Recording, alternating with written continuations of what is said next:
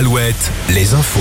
Corentin Mathias, bonjour. Ah, Bonjour Arnaud, bonjour à tous. Quel bilan pour cette cinquième nuit de violence urbaine?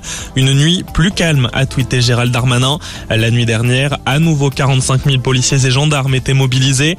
Au total dans le pays, 486 interpellations ont eu lieu.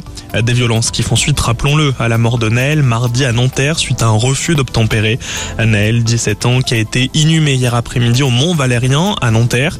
Bruno Le Maire, le ministre de l'économie, demande aux assureurs d'indemniser rapidement les entreprises. Olivia Grégoire, doit étudier dans les prochains jours un éventuel report de la date de la fin des soldes d'été, initialement prévu le 25 juillet. Le tourisme est lui touché par ces violences, de nombreuses annulations, notamment dans l'hôtellerie, d'après Thierry Marx, président du principal syndicat de l'hôtellerie-restauration.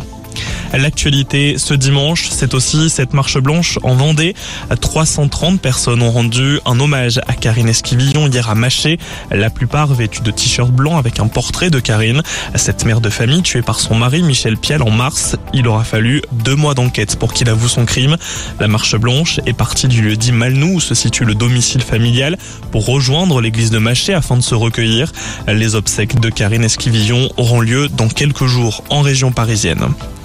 Dans la Sarthe, un enfant a fait une chute mortelle du troisième étage d'un immeuble hier. Immeuble situé dans le centre-ville de Sablé-sur-Sarthe.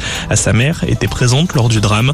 Une enquête est ouverte pour déterminer les circonstances du drame. Les enquêteurs semblent privilégier la piste de l'accident. Le Tour de France, les coureurs sont partis hier midi du Pays Basque espagnol, de Bilbao plus précisément. Au terme des 182 km de course, c'est le Britannique Adam Yates qui a remporté la première étape de la Grande Boucle. Une victoire juste devant son frère Simon. À côté français, Thibaut Pinot obtient la quatrième place. Le Finistérien David Godu, lui, se classe dixième.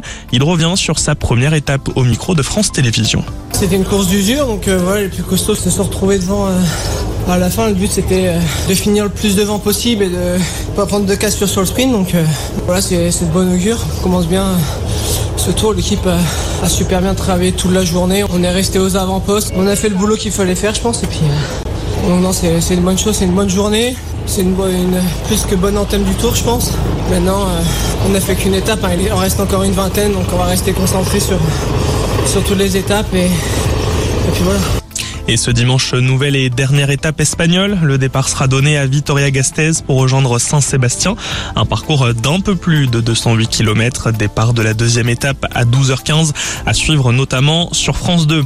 Le sport toujours et du basket avant la météo. Le championnat U19, l'équipe de France de retour en finale du mondial. Les Bleus ont vaincu hier en demi-finale les États-Unis, double tenant du titre. Résultat, on les retrouve en finale ce dimanche face à l'Espagne. Coup d'envoi à 20h. Peut-être l'occasion pour les moins de 19 ans de remporter leur premier championnat du monde. La météo. Retrouvez la météo sur Alouette avec les volailles de Chaland, volailles des champs. Une forte présence nuageuse ce dimanche matin sur le Cher, la Vienne et la Haute-Vienne. On relève actuellement 14 degrés à Pontivy, Redon et Châteaubriand.